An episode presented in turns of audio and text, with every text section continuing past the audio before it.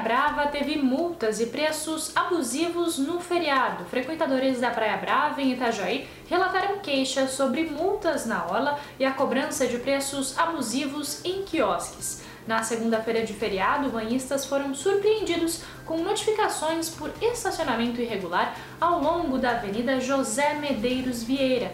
Ainda no feriado, um morador relatou que a água de coco estava sendo vendida por mais de 20 reais em um quiosque de um restaurante.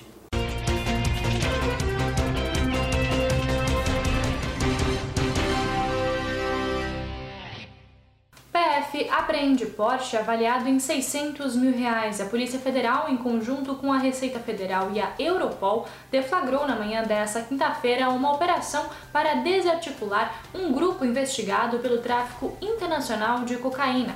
Uma ordem judicial foi cumprida em Itapema, onde um Porsche azul foi apreendido. O carro de luxo estava na rua 248, na meia praia. O dono do carro estava sendo procurado pela justiça e foi preso em Chapecó.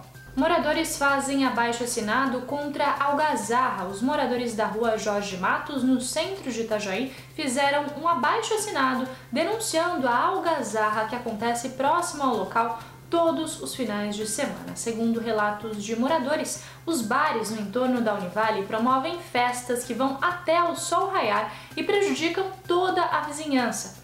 A população relata que as festas causam barulho, com o pessoal fazendo xixi na rua, brigas e suspeita de tráfico de drogas. Esses foram alguns dos destaques desta quinta-feira aqui na região. Confira mais em nosso site diarinho.net.